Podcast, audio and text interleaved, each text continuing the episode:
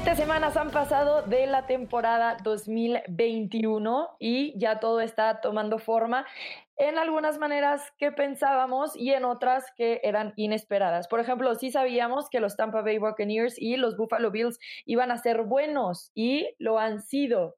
También pensábamos que los Gigantes de Nueva York y los Texans de Houston no iban a ser tan buenos y tampoco lo han sido. Así que ahora vamos a platicar de los Power Rankings y de las expectativas porque tenemos un solo equipo con marca 7 y 0 que ahora va a defender esa supremacía de la NFL ante un equipo que está en nuestro top 5 del ranking. Bienvenidos a NFL Live, el podcast en español. Yo soy Rebeca Landa, me acompaña Tapanava y en un momentito más estará uniendo también Pablo Viruega. Tapa, ¿cómo estás? Bien, Rebe, contento y medio triste. Contento porque hemos visto muy buen fútbol americano, porque ha habido equipos sorpresas, ha habido equipos decepciones, como bien mencionaste y medio triste, porque supongo que cuando llegue los partidos de las 3 de la tarde del domingo, marcará oficialmente la mitad de temporada, ¿no? Como los juegos de béisbol que en la parte baja de la quinta es media, porque en otras circunstancias y hasta el año pasado, esta semana marcaría la mitad, ahora son 17 partidos, pero la verdad es que, reitero, hemos visto muy, pero muy buen fútbol americano Quizá porque también el año anterior, en el 2020, con tantos problemas por la pandemia, que no hubo pretemporada ni receso en OTA, minicampamentos, etcétera, eh, comenzamos un poco lenta la campaña, vamos a decirlo así. Sí, y sí, se ha ido volando como agua entre las manos. También lo siento ahora pensar, wow, vamos a la mitad de la temporada. Me parece real muy rápido. Bueno, también pensar, y tal vez eso es lo que nos puede dar un poco de consuelo, que son 18 semanas, pero después, por supuesto, viene la postemporada y le ganamos un poquito de terreno al fútbol americano en nuestras vidas. Por lo pronto, Tapa, platiquemos de este único equipo que la verdad cuéntame más bien si para ti fue sorpresa ver a los Cardenales de Arizona hasta el momento con marca 7 y 0. Yo pienso que ni los más aficionados de Arizona habrían pensado que este equipo tendría una marca perfecta, el único de la NFL hasta el momento. Sí, completamente de acuerdo. ¿eh? Eh, yo pensaba, eh, en mi humilde opinión, que iban a tener una buena campaña porque tienen un equipazo del lado ofensivo desde la campaña anterior y lo demostraron. Eh, el refuerzo de AJ Watt, como hemos venido diciendo en este podcast, no era para hacerle una gira de despedida ni para meter gente al estadio. El tipo tuvo un temporadón a pesar de los problemas de Houston el año pasado y ahí apoyado por Chandler Jones, iba a tener una buena campaña, pero ha superado por lo menos mis expectativas. Pero así como pensar que iban a llegar 7-0, caminando, eh, entre comillas, tranquilos en la división que considerábamos la más fuerte de la NFL, el, oeste de la conferencia nacional, que ya tampoco estoy seguro que eso sea así la más fuerte. Mm. Eh, pues la verdad, yo creo que nadie lo imaginó, ni ellos mismos, vamos a ponerlo así, si esta semana ganan su partido, Rebe, por primera vez en su historia estarán 8-0 en un arranque de temporada. Qué locura, qué locura. Y lo único que han hecho es sumar más armas. Tapa Zach Earth se unió a este equipo y tuvo una jugada espectacular la semana pasada. Hablemos entonces de los Cardenales de Arizona, porque este es un partido, el partido además de la semana. Comienza en jueves por la noche y comienza con este. Los Cardenales de Arizona ante los Packers, que Cardinals reciben en casa a Green Bay y bueno, parten además como favoritos, pero los empacadores tienen entonces con qué quitarles el invicto porque es un equipo fuerte también el de Aaron Rodgers. Perdieron en la semana uno contra los Santos de Nueva Orleans y a partir de ahí han hilado seis victorias. Sí, desde ese día y cuando Aaron Rodgers dijo su frase que seguramente en algunos años será célebre, la de calma, si solamente es un juego y vamos comenzando la temporada. Estos tipos no han volteado a ver por el espejo retrovisor jamás, ¿no? Y el mismo Rogers, después de que aquí nos lo acabamos porque parecía que su actitud, etcétera, es el mismo Rogers que en el 2014 dijo relax, R-E-L-A-X, que no, que no panda el cúnico y siguiente escena ya estaba jugando por campeonatos en la NFL o el mismo que la temporada que se creó campeón hizo la seña así de que se ponía el cinturón de campeón mundial y a partir de ahí otra vez no volteó por el espejo retrovisor a ver a nadie, ha tirado 15 pases de touchdown, por solo una intercepción a partir de la semana 2. Este equipo está enrolado, pero ojo, eh, Arizona está haciendo lo suyo. Y reitero, ya no solamente es la ofensiva, que para nadie debe ser, sorpresa, eh, debe ser una sorpresa, que de Anthony eh, de Andrew Hopkins. De Andre Hopkins, siempre lo confundo con el de Caníbal, ¿no?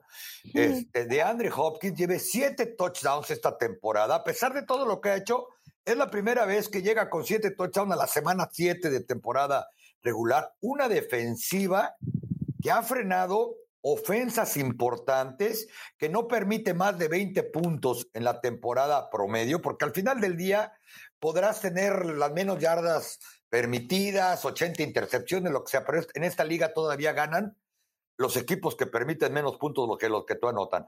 Y en el Inter se han llevado equipos como San Francisco, que todavía hace tres semanas se suponía que era un equipo fuerte, Cleveland, y lo hicieron con autoridad 37 a 14, a los Rams 37 a 20, es decir, 17 puntos de diferencia.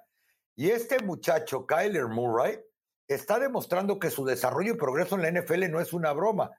Ha corrido para muchos menos yardas que la temporada pasada cuando llegaron a este punto del, del año. Y eso implica que cada vez está más maduro para plantarse, voltear hacia arriba y pasar. Y pues todos sabemos que además del arsenal que ya tenían, pues le trajeron a AJ Green así como diciendo, para que no te aburras. Sí, la verdad, yo pensé, había como dos posibilidades antes de esta temporada. La posibilidad era como, bueno, los Cardenales no va a ser, van a ser tan buenos, Kyler Murray va a seguir tomando las decisiones que tomaba, eh, se va a terminar lesionando porque corre de más y tienen una buena defensa, pero tienen demasiados jugadores jóvenes. O por el otro lado, ok, Kyler Murray va a desarrollarse, sí tienen una defensa con jugadores jóvenes, pero también tienen veteranos importantes que además trajeron de fuera como JJ Watt. Esta ofensiva va a ser demasiada obvia porque tienen a DeAndre Hopkins. pero ha habido tantas armas por todos lados, Tapa, que parece que los Cardenales de Arizona son el equipo más fuerte y más contundente hasta el momento de la NFL. Por supuesto que este momento ante los, los Packers va a ser importante, porque bien mencionabas los equipos a los que se han enfrentado y en realidad ninguno de ellos dices, wow, tienen una defensiva realmente calibre pesado, que los Packers en este momento sí la tienen. También los Packers son un equipo muy completo. Así que, ¿qué tienen que hacer los Packers para efectivamente quitarle el invicto a los Cardenales de Arizona, porque además Tapa también hay que mencionarlo, si es que es posible quitárselo, especialmente esta semana que los empacadores están lidiando con muchos de sus jugadores en protocolo COVID. Por cierto, hablábamos de la defensiva de los Packers, bueno, su coordinador defensivo va a estar en la lista COVID. Y no es una situación en la que quieres estar cuando te vas a enfrentar a la cuarta mejor ofensiva de la NFL. No, y peor noticia, cuando tú sabes que contra Arizona hay que anotar muchos puntos para tratar de ganarte, de ser los últimos cinco partidos, nadie le ha superado la barrera de los 20 puntos, y tu mejor receptor, tu mejor jugador a la, ofensiva después de Aaron Rodgers, también está en esa lista COVID. Eh, Davante Adams no va a jugar este fin de semana y él tiene prácticamente 37 recepciones más que cualquier otro receptor en el roster. Ojo, Aaron Rodgers por momentos es tan bueno que ha sabido repartir el balón. El año anterior, se acordarán, en seis juegos no estuvo Davante Adams y la marca fue de 6-0. Pero para ganarle a Arizona va a tener que encontrar la manera de involucrar al resto de su backfield, no solamente a Aaron Jones, a quien va a tener que darle mucho, mucho juego y va a tener que darle también eh, mucho juego al resto de los receptores. Un problema que ha tenido porque ni el regreso de Randall Cole, ni Lazar Allen, ni nadie más ahí puede hacer lo que él eh, logra con Davante Adams. Todos sabemos, y no sé si estarás de acuerdo, Rebe, qué va a suceder cuando llegan dentro de la yarda 20. Van a andar el pase banderola o el rápido adentro a Davante Adams. Va a ser touchdown porque físicamente no lo pueden cubrir. Ahora va a tener que encontrarlo contra una defensa que ya va a contar con Chandler Jones, que también estuvo en la lista COVID, que tiene a J.J. Watt, quizá con no las mejores estadísticas, pero presionando y logrando que el resto de sus compañeros hagan jugadas y contra una defensa que si algo ha podido conseguir este año son entregas de balón. Creo que eso va a ser lo más importante, tratar de moverle el balón, porque es difícil pensar, y por las razones que tú misma comentabas, que van a poder detener en seco a esa explosividad ofensiva de los Arizona Cardinals. Fíjate, te decía que pues ahora resulta que ya no corre este muchacho, ¿no? Kyler Murray tiene ciento, poco menos de 130 yardas después de siete partidos. El año pasado a estas alturas tenía más de 450 yardas por carrera el coreback y ahora está invicto. Sí, la verdad se ha desarrollado muy bien en esta ofensiva y estoy de acuerdo contigo que los empacadores entonces van a tener que generar puntos a través de su defensiva. Es verdad que este equipo eh, es uno de los que más produce intercepciones, pero también ambos equipos, me refiero a los Packers y a los Cardenales, son de los que más cuidan el balón. Entonces también no está tan fácil por parte de la defensiva de los empacadores hacer intercepciones, porque en realidad Kyler Murray y los Cardenales no las regalan tan fácil. Cae pesado el chiste para los de los Chiefs, pero en realidad Kyler Murray no está haciendo Patrick Mahomes ahorita ni el equipo de Kansas City. Es un equipo que cuida mucho el ovoide y entonces los empacadores van a tener que estar defensivamente muy alertas. Lo difícil es que no van a tener a su coordinador defensivo. Así que bueno, los empacadores en realidad llegan en un muy mal momento a enfrentarse a los Cardenales de Arizona. Los Cardenales de Arizona no le pudo haber tocado un mejor equipo para esta semana en las situaciones en las que están los empacadores. Eh, sí es un reto difícil. De todas maneras, tenemos que hablar de Aaron Rodgers en tiempo estelar, tapa, porque si alguien es efectivo en, horario estelar, es este señor. Si sabe brillar bajo las luces, es ese señor. Y efectivamente no va a tener a Davante Adams, pero dijo a lo largo de la semana, los demás receptores lo único que van a tener que hacer es subirse a ese peldaño y dar los resultados que Davante Adams nos ha dado. Devante Adams tiene los números que tiene porque se siente muy cómodo con él. No significa que no tenga un gran grupo de receptores a su alrededor.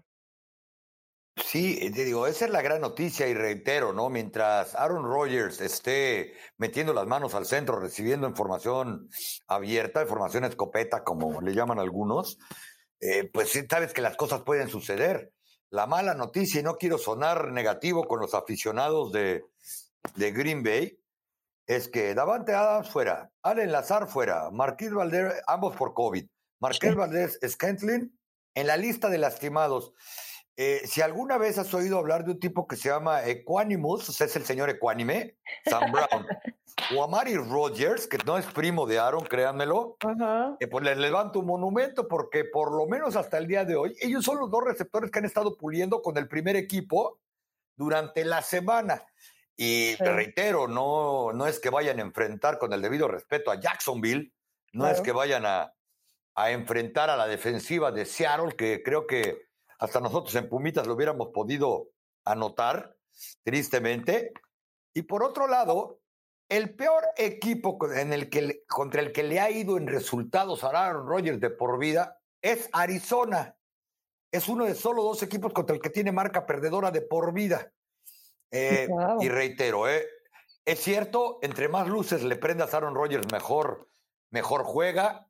Es cierto que se ha podido echar el, equipo a hombros. Es cierto que el año pasado ganó seis partidos consecutivos en los que no estuvo Davante Adams, pero sí se ve muy, muy complicada su visita a Glendale, Arizona.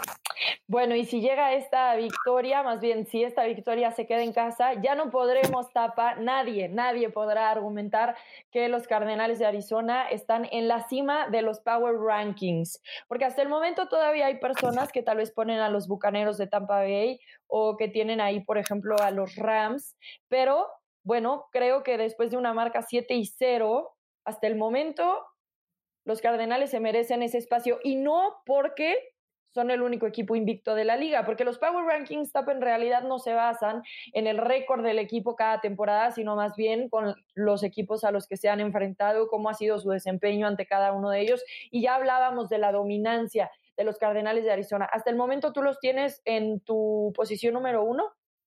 Sí, por supuesto, y los tengo bastante más arriba que, por ejemplo, a los Tampa Bay Buccaneers. Porque no solamente es que estén invictos y como tú acabas de decir, que sean un equipo que juegue equilibrado, balanceado, una gran defensa, una gran ofensiva, porque hay quienes sufren tropezones quizá por una mala decisión una mala jugada, pero eso no, no significa que no son un buen equipo o que no merecen estar arriba. Hace un par de semanas tuvimos el ejemplo con, o por lo menos yo tuve el ejemplo con los Bills de Buffalo, que se quedaron a una decisión, quizá una mala ejecución, o sea, una jugada de haber, de haber ganado. Pero hay que ver el calendario de Arizona comparado con el de Tampa Bay y varios equipos. Tampa Bay cuando salieron los calendarios de la liga, que se basan en el porcentaje ganador del rival que van a enfrentar, estaban en el top 5 de los menos complicados. Las últimas cuatro victorias de los Buccaneers han sido contra Nueva Inglaterra, Miami, Filadelfia y Chicago. ¿Estás de acuerdo que armas todos? Y probablemente no te, sale un contendiente a Super Bowl. Eh, eh, ah, después de Dallas, en el segundo semana enfrentó a Atlanta, que tampoco. Yo creo que los únicos dos partidos y la única victoria de respeto, porque tampoco creo que haya sido así, wow, porque se quedaron a segundos de perder, fue contra Dallas. este, y perdieron contra los Rams. Los demás son equipos con marca perdedora. Mientras que hace rato te comentaba que Arizona se ha rifado en serio ya contra equipos como los Browns, se ha rifado contra San Francisco, se ha rifado contra los mismos Rams. Por eso es que para mí no hay duda que en este momento, si le sumamos el 7-0, son el equipo número uno en los Power Rankings. Muy bien, y entonces, ¿a quién tienes en tu dos? Porque pensaría que me pondrías ahí tal vez a los Bucaneros o a los Rams, pero ya me hiciste dudar. Entonces, platícame bien cómo está el resto de tu Power Ranking, Tapa, después de los Cardenales de Arizona. Sí, en mi cantinfleada, como que se me resbalaron los Rams ahí. Los Rams los tengo como el número, como el número dos, a los Bucaneros como el número tres. Y probablemente, como soy de la vieja escuela, la única razón por la que puse en dos y tres Rams comparado con Buccaneers es porque los Rams, en el enfrentamiento directo, le ganaron a los Tampa Bay Buccaneers. Es la única derrota que tienen hasta el momento los actuales campeones de la NFL. Sí, y bueno, también los Rams ¿Sabes qué? Lo único que me hizo dudar un poco de los Rams fue el duelo de la semana pasada contra los Lions. La verdad pensé que iban a ser mucho más contundentes.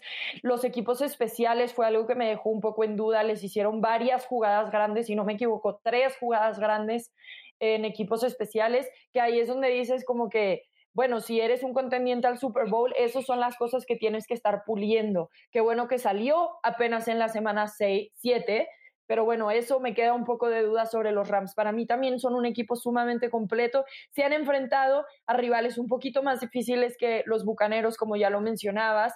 Eh, le ganaron a los Bucaneros, le ganaron a los Seahawks cuando todavía tenían a Russell Wilson han sido dominantes ante los gigantes de Nueva York.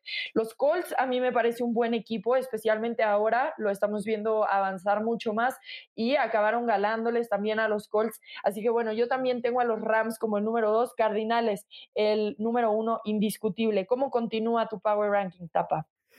Sí, atrás de ellos tengo como número cuatro precisamente estos Green Bay Packers, reitero, después de aquel oso que se aventaron en el lunes inaugural pues todo la telenovela que sucedió con Rogers probablemente ahí pagó las consecuencias.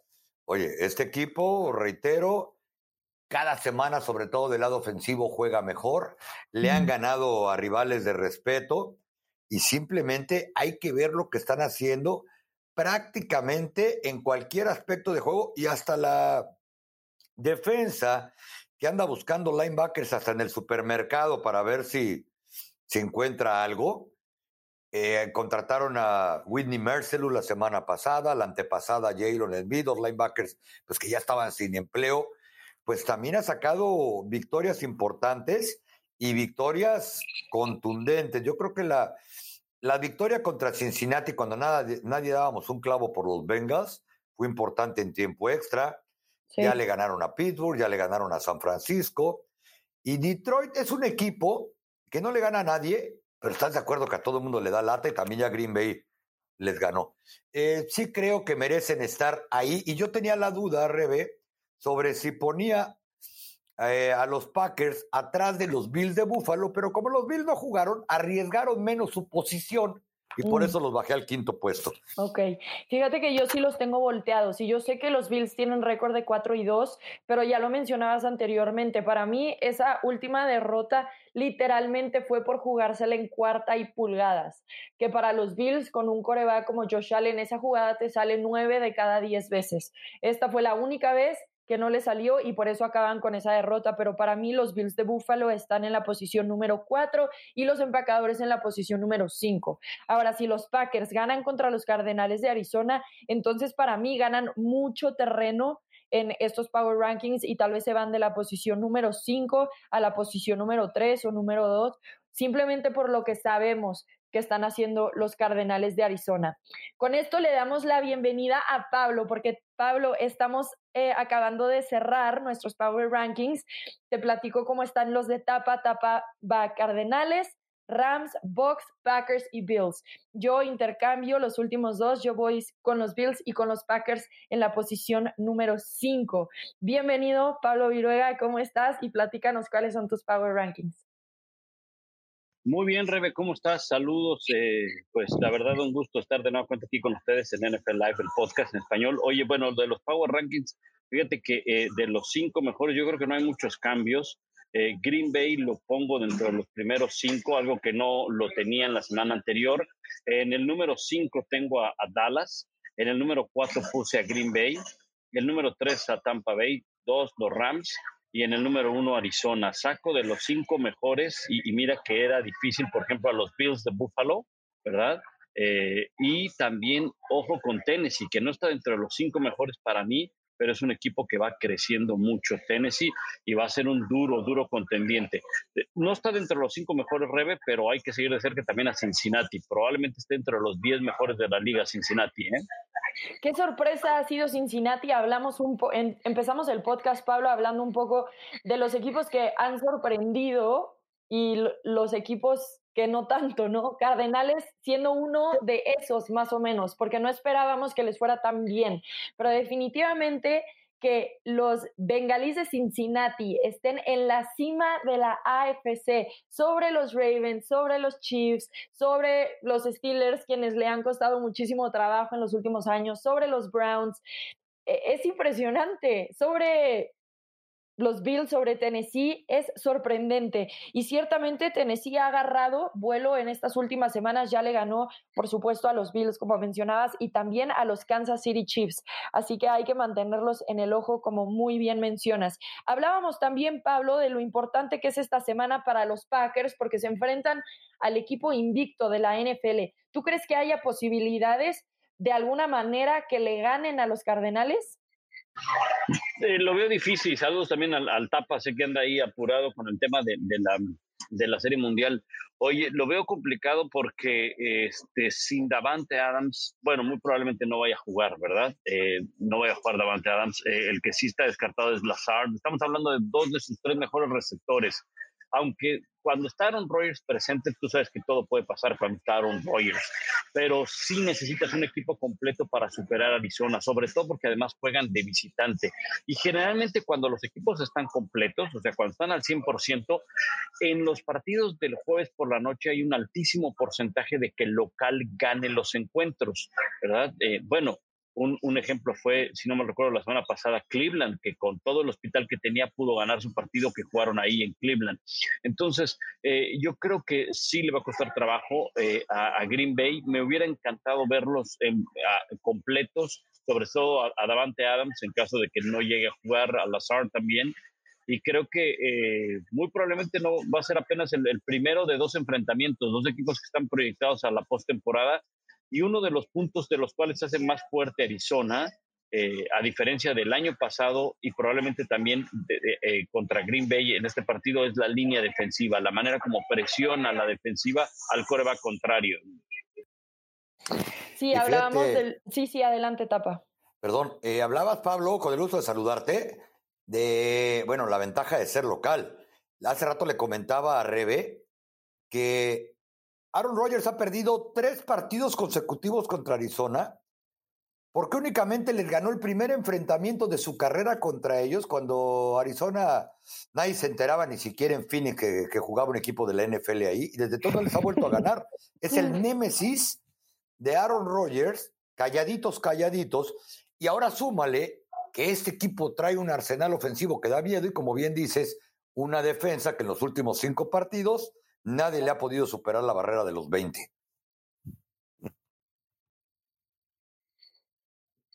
Sí, sí, de, acuerdo, eh, de acuerdo. Eh, eh, creo que el, gran progreso que tiene Rebe Arizona, porque conocíamos la ofensiva, ¿no? Desde, desde que llegó Clinsbury, desde que llegó Kyler Murray, conocíamos de lo que hicieron el año pasado con Hopkins y, y, demás. Pero lo que ha mejorado y lo que ha puesto Arizona como un equipo invicto y como un equipo sólido candidato a ganar esa división y postemporada es el el progreso que tuvieron en la defensiva. La figura de JJ Watt eh, incomoda y, eso desde luego provoca que haya dobles equipos, tengas que atender otras, o, a él o, a Jones del otro lado. Entonces eso, eso le favorece mucho a Arizona el tener una muy buena línea defensiva. Sí, aunque también hablábamos del desarrollo que ha tenido Kyler Murray, porque recordemos que la temporada pasada este equipo inició bastante bien.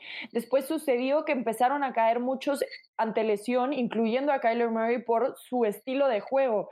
Uno que hasta el momento ha pulido bastante bien y ya Tapa mencionaba la cantidad de yardas que ha corrido esta temporada, muchísimas menos que la campaña pasada. Así que bueno, los empacadores tienen un duelo difícil de frente los Cardenales de Arizona podrían estar con marca 8 y 0 por primera vez en su historia. Ese es el equipo que nos ha sorprendido para bien. Ahora hablemos de esos equipos de los cuales esperábamos mucho en esta temporada regular por cómo se armaron, por su récord de la campaña pasada, por la expectativa que había y que la verdad nos han decepcionado. Comencemos contigo, Tapa. Dame tres equipos que hasta el momento no te han llenado el ojo o no han cumplido con las expectativas que ponía sobre ellos antes de la temporada regular. Y bueno, el equipo que voy a empezar del 3 al peor, que no me ha llenado, vamos a decirlo así. El Washington Football Team. No hablábamos de que tenían una defensa que daba miedo, que esa línea defensiva llena de primeras rondas colegiales, encabezada por Chase Young iba a destrozar a cualquier equipo que se le parara enfrente, porque el año pasado lo llevó a playoff. Pues sí, lo llevó a playoff, pero con marca perdedora, como me dijo a Mari Cooper apenas hace unos días. Yo no sé de dónde inventaban tanta cosa. Dice, si nosotros, este, a pesar de que no teníamos a Prescott, que nuestra defensa daba risa, que lo que sea, que nuestra defensa nos quedamos a medio partido de haber ido a playoff en vez de Washington. Pues Washington el día de hoy tiene una marca de dos ganados, cinco perdidos, y su defensa es una de las cinco peores en cada departamento trascendente. Luego, el penúltimo en mi lista de equipos que sinceramente me, eh, han decepcionado y no me gusta hablar en primera persona, así que yo creo que han decepcionado a muchísimos, son los Seattle Seahawks. Dos, eh, cinco. Un equipo que para mí iba a competir por el liderato de la división que se suponía, y reitero, se suponía iba a ser la más complicada de la NFL, el oeste de la, de la Nacional, y un equipo que no empezaron sus problemas desde que se lastimó hace par de juegos, Russell Wilson.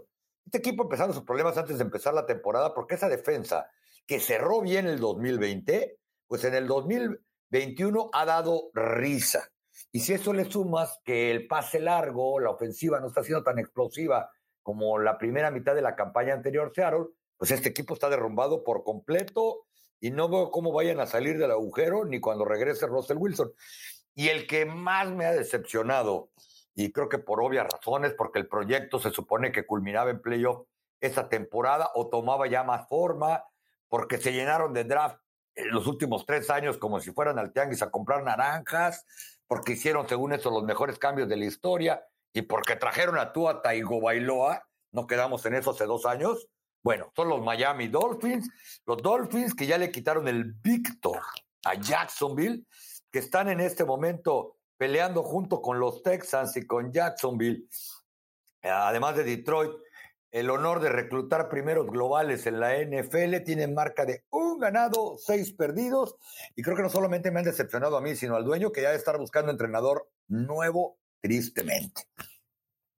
Sí, y pensar que además su head coach es de mentalidad defensiva y esta defensiva no tiene ni por dónde defenderse. Pablo, ¿tú dónde pones a tus tres equipos más decepcionantes hasta el momento? Mira, yo creo que siguiendo ese mismo orden que había hecho el Tapa, de, forma ascendente, del 3 al, al, 1, siendo el, primero el que más ha decepcionado. El 3 para mí, yo, yo no quiero dejar a un lado a Kansas City. Entiendo que Kansas City tiene muchísimo talento y que probablemente pueda salir de esta lista. La verdad es que ha decepcionado el arranque de, de, Kansas City eh, porque no ha logrado mejorar la defensiva, sigue siendo el principal problema la defensa. Aunque eso ya lo sabíamos, ¿no? Aunque no sabíamos que podía jugar tan mal como está jugando. Lo que a mí me ha decepcionado de Kansas City ni siquiera es la mala actuación de Patrick Mahomes, porque hasta cierto punto es entendible. Cuando uno entra en un, en un tema de desesperación, bueno, pues se deja a un lado el plan de juego, se limita la ejecución, empiezas a apostar mucho por la improvisación y cuando apuestas demasiado por la improvisación, generalmente llegas a perder la posesión del balón. Entonces, lo más decepcionante para mí de Kansas City es que dijeron, a ver, ¿cuál es nuestro principal problema? ¿Cuál fue nuestro principal problema en el día del Super Bowl? Ni siquiera fue la defensa, porque estamos conscientes de que con una defensa regular a buena podemos competir y podemos volver a otro Super Bowl. Nuestro punto más, más importante fue la línea ofensiva y sigue siendo un dolor de cabeza. Se deshicieron de jugadores, trajeron nuevos, entre novatos, veteranos y demás, y sigue siendo un problema la línea ofensiva de Kansas City. Eso por un lado. Ahora, por otro, me iría también con, eh, con el equipo de, Seattle, lo dejaría a un lado por el tema de Russell Wilson, pero de Washington. Washington está lejos de competir en esa división. Si no tiene defensa, no tiene nada y podría ser decepcionante lo que está haciendo con Washington. Y por supuesto, la más grande de todas, la más grande es Miami. Miami apostó este año por estar en postemporada. Está más cerca de llevarse la primera selección del draft que de meterse como comodín en la conferencia americana. Sí, la temporada pasada tuvieron 10 victorias, si no me equivoco, los delfines. Y ahora están batallando justamente en esas instancias en las que ya mencionan. Yo concuerdo con algunas de las elecciones que ustedes mencionaron. Yo no lo voy a decir de nombre de, en, de forma ascendente o descendente, simplemente voy a soltar los, los equipos ahí. Ya hablaban de los Chiefs, nada más sumado a lo que dice Pablo, estoy completamente de acuerdo con, con, lo que sientes sobre este equipo, pero también yo agregaría algo que la verdad a mí como, como aficionada tal vez si fuera de los chips me preocuparía, incluso no como aficionada, sino como una persona que tenía expectativas sobre este equipo que mencionábamos. Yo los puse antes de la temporada en mi lista para llegar al Super Bowl. Decía, este equipo lo único que necesita es una línea ofensiva de alta calidad. Fueron, la consiguieron. Este equipo va a ser imparable, Pat Mahomes va a ser imparable. Lo que a mí me parece más grave de este equipo es que se perdieron en sí mismos, no tienen identidad, las cosas que hacían básicas ya no les salen. Y tiene mucho que ver con lo que mencionaste, Pablo, esta necesidad de hacer de más, de improvisar, de tratar de resolver los problemas. Para mí este equipo se perdió y volverte a encontrar en la mitad de una temporada no es una cosa fácil. Todos hemos estado en equipos y, sabemos que, que, si te, de repente te pierdes, también es difícil recuperarte. Y más en, el, en, el, en la NFL, donde todo pasa tan rápido, donde los resultados tienen que ser inmediatos, donde no tienes tiempo para pensar en la derrota, sino en la, que, en la victoria que podría llegar a venir. Para mí eso es lo más preocupante de este equipo, ver a Andy Reid decir, nos hemos perdido como equipo, tenemos que regresar a los fundamentos y a lo más básico. Entonces, bueno, yo sin duda alguna pongo a los Chiefs de Kansas City ahí también porque yo los tenía muy alto en el pedestal para esta temporada, porque desde mi punto de vista, el eslabón débil lo habían arreglado. Otro equipo que puse también son los Seahawks. Eh, como bien mencionaba Tapa, este equipo tenía problemas antes de que Russell Wilson cayera. Y Russell Wilson va a estar fuera todavía un par de semanas, tal vez todavía cuatro o seis semanas. Este equipo para mí ya quedó básicamente fuera de la postemporada, está en una división sumamente difícil donde tienes a los Cardenales de Arizona, donde tienes a los Rams y también tienes a los 49 de San Francisco que evidentemente tampoco están cumpliendo con las expectativas, pero para mí los Seattle Seahawks los veo y digo, ¿de dónde? Jamal Adams se convirtió en el safety mejor pagado de la NFL. ¿Y dónde está Jamal Adams? ¿Qué jugada grande ha hecho? ¿En qué ha destacado? Para mí, Jamal Adams y esta defensiva de los Seahawks deja mucho que desear y este equipo veía una comparación esta semana y me pareció un poco rudo ya no sé ni para quién, si para los Jets o para los Seahawks, pero decían, Seahawks sin Russell Wilson igual a Jets. No estoy completamente de acuerdo, pero sí piensas, bueno, ¿de dónde más están produciendo? Y la verdad es que queda mucho a deber los Seattle Seahawks. Y otra que me decepciona mucho, y esta ya es de manera muy personal, son los Broncos de Denver, porque también en este podcast los defendí en varias ocasiones diciendo que era un equipo con una defensiva extraordinaria, que debíamos de estar preparados para esperar grandes cosas de ellos, que ofensivamente tenían a muchísimo talento, que Teddy Bridgewater iba a ser suficiente. Y sí, algunas lesiones han surgido por aquí y por allá, especialmente en la posición de linebacker, pero todos los equipos de la NFL tienen esas excepciones. Lo que a mí más me preocupa es este equipo es que para mí lo veo y digo, es tan evidente lo que van a hacer defensivamente, no entiendo qué está haciendo Big Fangio. Es un equipo con un head coach defensivo que defensivamente no está proponiendo nada, nada. Está poniendo a linebackers a cubrir a receptores los más rápidos eh, de los equipos contrarios que evidentemente van a terminar en touchdown, en el uno contra uno. Así que toda esta dinámica que traen los Broncos de Denver, la verdad, me ha sorprendido, me ha decepcionado mucho. El inicio, además de la temporada, pudo haber dado esperanzas a varios, porque empezaron 3 y 0, sé los equipos con los que se enfrentaron, pero ahora van cuatro derrotas al hilo y bueno, están tratando de romper ahora una racha ante Washington esta semana por la quinta. ¿Te acuerdas, te, acuerdas, Rebe, que hablábamos de eso, de, los Broncos, ¿no? Y tú decías, bueno, quiero verlos en las próximas semanas, en estas cuatro semanas, a ver qué tan, qué tan reales son. Yo creo que los Broncos, a mí una de las cosas que me, que me, que me decepcionaron, yo incluso puse un tweet y dije, nunca más vuelvo a confiar, a, confiar en este equipo porque les di el beneficio de la duda en dos semanas. Ah, pero te salió del hígado porque los pusiste en tus pics, a mí no me engañas. La, verdad sí, es que, es que te voy a decir algo, en esas cuatro semanas que hacíamos de los Broncos de Denver, la proyección la verdad era 0-4, probablemente 1-3, y yo pensaba que le podían ganar a los Steelers. ¿verdad? Ok, pero después como se fueron dando las cosas, recibieron a, eh, perdón, enfrentaron a unos Raiders después del problema de Gruden. Yo dije, bueno, después de esto era el momento como para que salieran de la mala racha, ya traían tres derrotas consecutivas. Y luego, semana corta, ok, van contra Cleveland, pero Cleveland estaba jugando con el utilero de gar derecho, con, el con, el cadenero de corredor, el fullback, creo que era el que manejaba el camión, o sea, entonces no pudieron ganar, pero además el marcador fue engañoso porque los, los, Cleveland Browns los arrastraron, los, los arrastraron feo.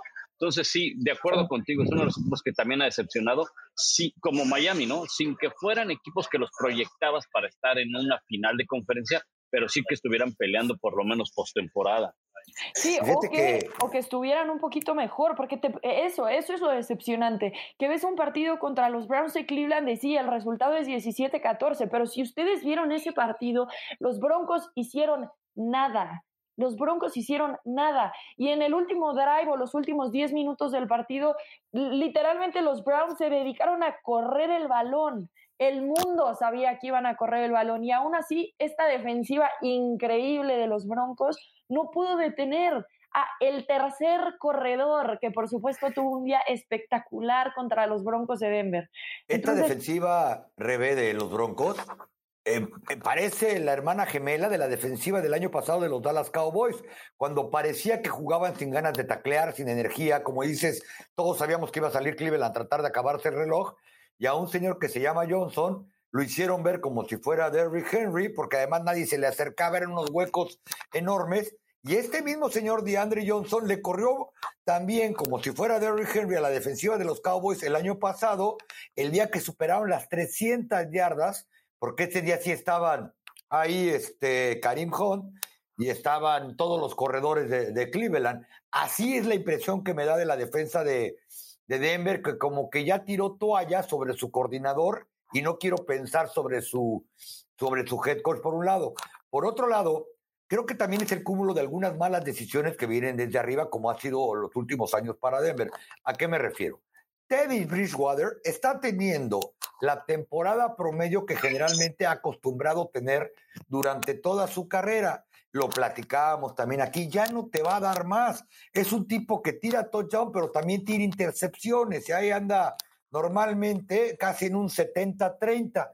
Bueno, pues vamos por con Drew Locke, a quien le diste cinco juegos como titular cuando la temporada andaba arrastrando la cobija, lo trajiste en segunda ronda apenas hace dos años y medio, mételo a jugar y ver qué tienes y si no, vámonos. Ahora sí, vamos pensando en quién traemos que realmente sea el futuro de esta organización. No reitero con el debido respeto que un Teddy Bridgewater que se me hace que debe hacer una carrera de suplente en la NFL, que tampoco es mala idea, como algún día me dijo Mar Sánchez, es el mejor empleo del planeta para un veterano, porque te van a pagar bien, ya no te van a pegar todos los días y ahí puedes permanecer más de una década. Sí, aunque en realidad yo aquí de corto creo que los Broncos ya saben que tienen con Drew no están interesados. Fue muy claro lo que dijo Big Fangio eh, en la rueda de prensa después del partido, porque Terry Bridgewater además estaba lesionado. No se sabía si iba a jugar hasta la mera hora del partido. Y luego lo golpean antes de la mitad, en la mitad, en el medio, regresando para el tercer cuarto, se ve a Drew Locke calentando el brazo y Terry Bridgewater sentando en la banca. Dijimos, bueno, van a hacer el cambio. Evidentemente, Terry no está teniendo un buen día, mermado por estas lesiones. No, volvió a entrar Terry Bridgewater. En la rueda de prensa, al final le preguntan a Big Fangio qué sucedió ahí. ¿Pensaste en meter a, Terry, a Drew Locke? Y dijo, ni siquiera me cruzó por la mente. Pero sabes este que eso fue como. Ya sabe lo que tiene con Drew y no están interesados. Yo creo que eso fue como tratando de dar el respaldo a su coreback titular, casi siempre lo hacen.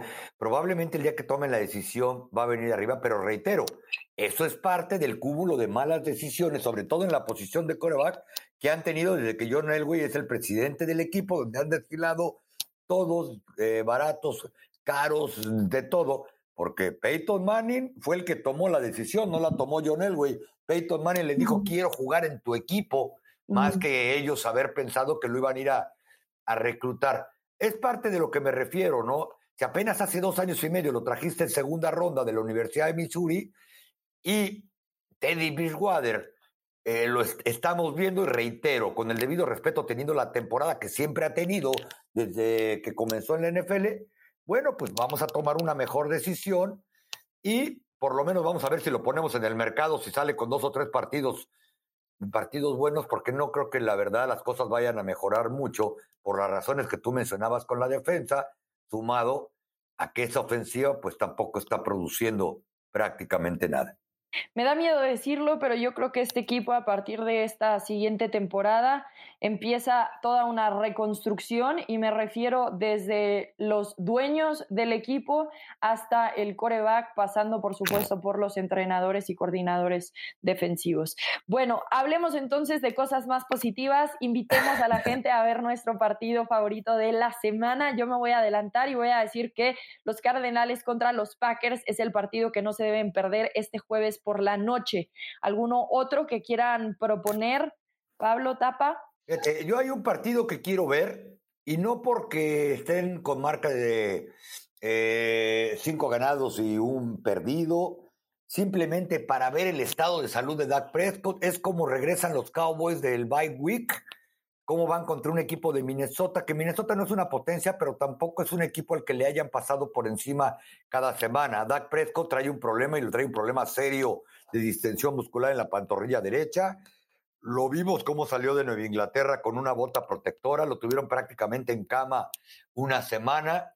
Hoy es el primer día de entrenamientos formales desde que le ganaron a, a Nueva Inglaterra en el campo, ya con el plan de juego rumbo, rumbo a Minnesota y los Cowboys han sido especialistas en que cuando la gente cree que tienen una buena oportunidad de ganar victorias, de seguir adelante, llega una semana de descanso y después las cosas se empiezan a complicar. Por eso es que me gustaría ver a, ese, esa ofensiva de los Cowboys, qué tal andan con Dak Prescott medio tocado, como dicen en la NFL, y sobre todo que si hay necesidad, ver cómo funcionan con probablemente un coreback suplente.